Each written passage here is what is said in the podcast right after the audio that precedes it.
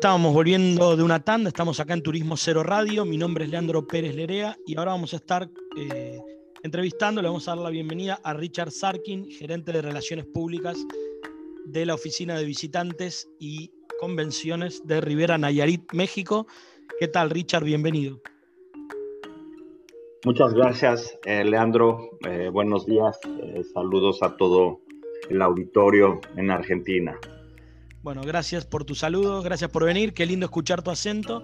Contanos cómo los... Em, el programa nuestro ya hace varios meses que está dedicado obviamente a la pandemia y cómo impacta en el turismo. Contanos cómo les impactó al destino y un poco para que la gente se ubique qué, qué es y dónde queda Riviera Nayarit. Con todo gusto, si, si empezamos por la ubicación, eh, si ven el mapa de México, los estados del occidente, uno de ellos este, el estado de Nayarit, cuya frontera más grande es con el estado de Jalisco, y el litoral es la Riviera Nayarit, que va de frontera sur con Jalisco a frontera norte con Sinaloa. 307 kilómetros de costa con 23 eh, microdestinos. Eh, forma de llegar desde Argentina. Bueno, una vez que Copa Airlines reanude sus vuelos eh, el año próximo. Eh, a prepandemia Copa con cinco vuelos conectando vía Panamá hacia el Aeropuerto Internacional de Puerto Vallarta, que es el mejor conectado y que está a 10 minutos al sur de la frontera con la Riviera Nayarit, o bien por la Ciudad de México con Aeroméxico.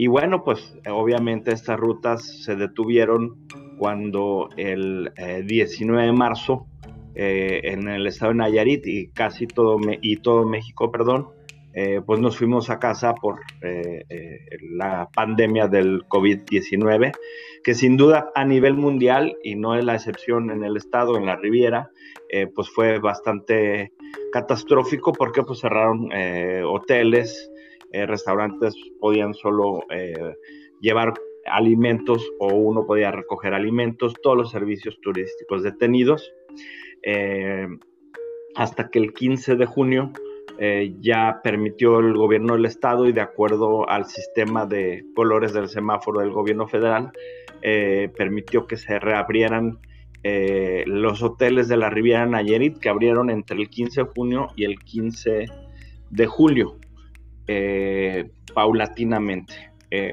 habiendo vivido la pandemia del H1N1, eh, nuestros esfuerzos eh, se vieron directamente hacia turismo carretero, eh, son mercados naturales de México que son entre 4 y 7 horas, Guadalajara, Morelia en el estado de Michoacán y las ciudades principales del Bajío como lo es Querétaro, León, San Luis Potosí, Aguascalientes.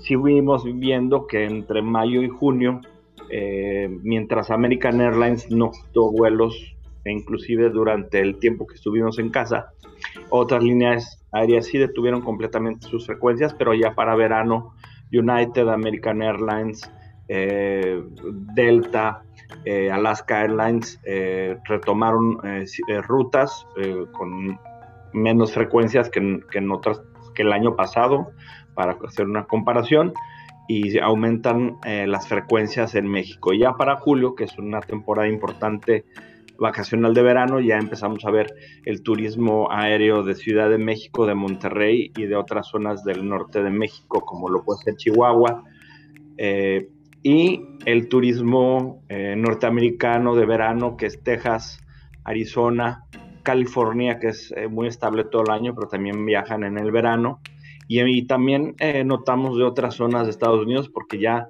mucha gente quería salir de casa, eh, salir de este encierro eh, y venirse para las playas de México.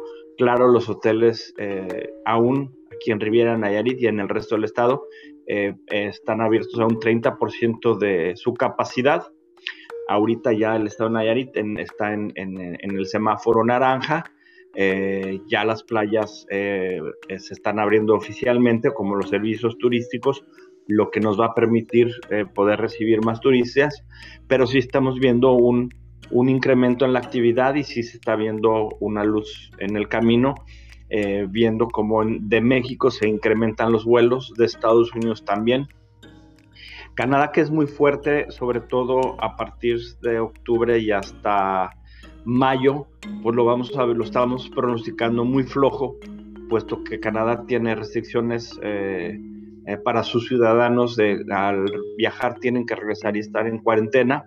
Sin embargo, esta zona del país tiene una gran cantidad de afluencia de canadienses que tienen eh, condominio, casa, villa o rentan espacios para durar largas temporadas porque el invierno es muy frío en, en, ciertas provincias.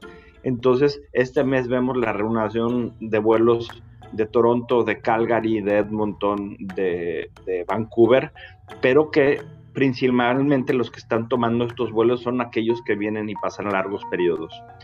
También tenemos vuelos de, del, Reino Unido, eh, nos informan eh, que retoman la ruta de Manchester en, en diciembre, la de Londres para marzo del año próximo. Y de igual forma, Copa Airlines nos avisa que para eh, marzo eh, retoman la ruta de Panamá al Aeropuerto Internacional de Puerto Vallarta.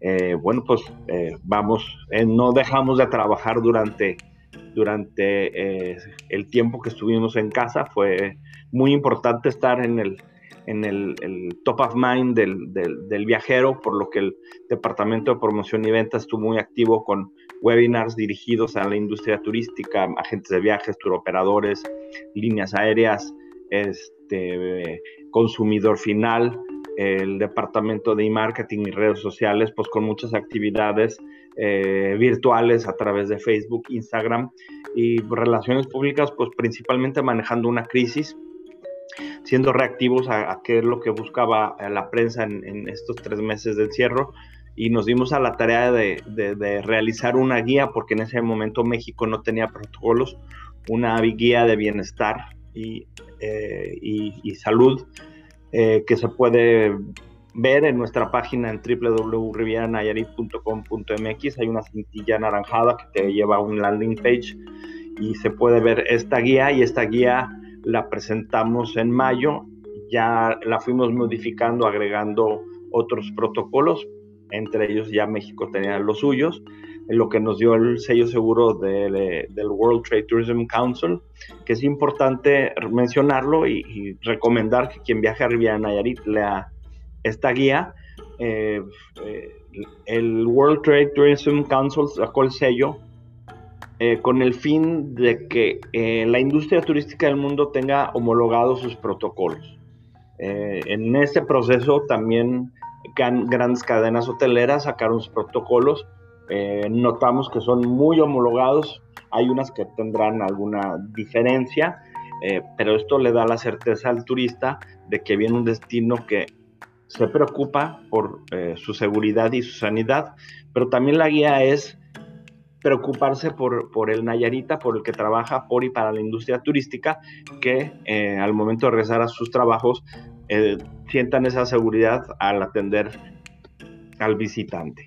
Bueno, Richard, eh, bastante amplio la respuesta. sucintamente, ¿cuánto impacta en el PBI el turismo de Riviera Nayarit?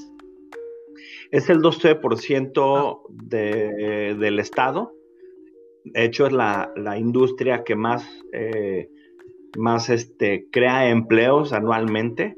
Eh, a prepandemia, cerca de 80 mil directos e indirectos. Es una industria que está creciendo mucho. Hasta finales de 2019, eh, con 15 proyectos en puerta. Este año, dos aperturas, una que estaba prevista para el primero de mayo y otra para el primero de junio. Una ya abrió el primero de septiembre, que es el primer Conrad de playa en México, el Conrad Punta de Mita, y para primero de noviembre la segunda propiedad de One and Only, el One and Only Mandarina, y eh, Marriott toma una propiedad en la Cruz de Guanacaste.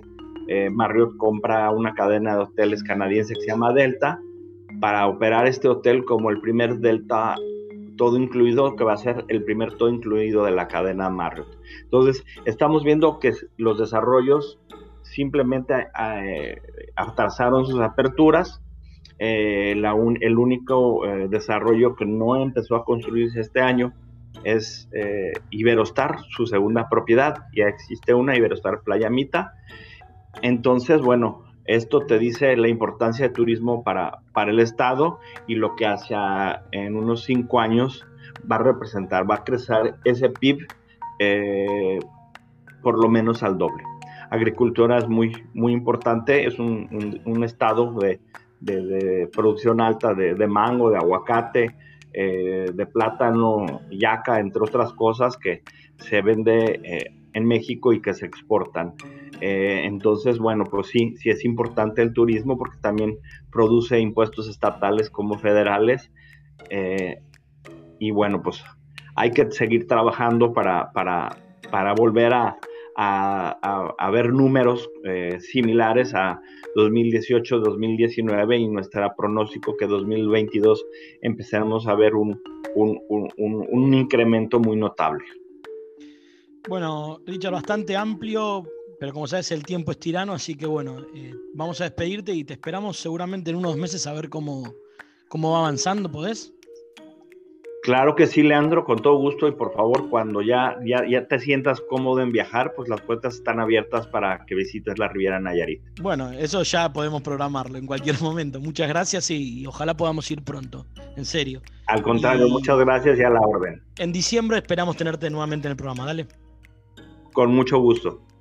Bien, hablaba con nosotros Richard Sarkin, gerente de Relaciones Públicas del Destino Riviera Nayarit en México. Vamos a una tanda y seguimos con más Turismo Cero.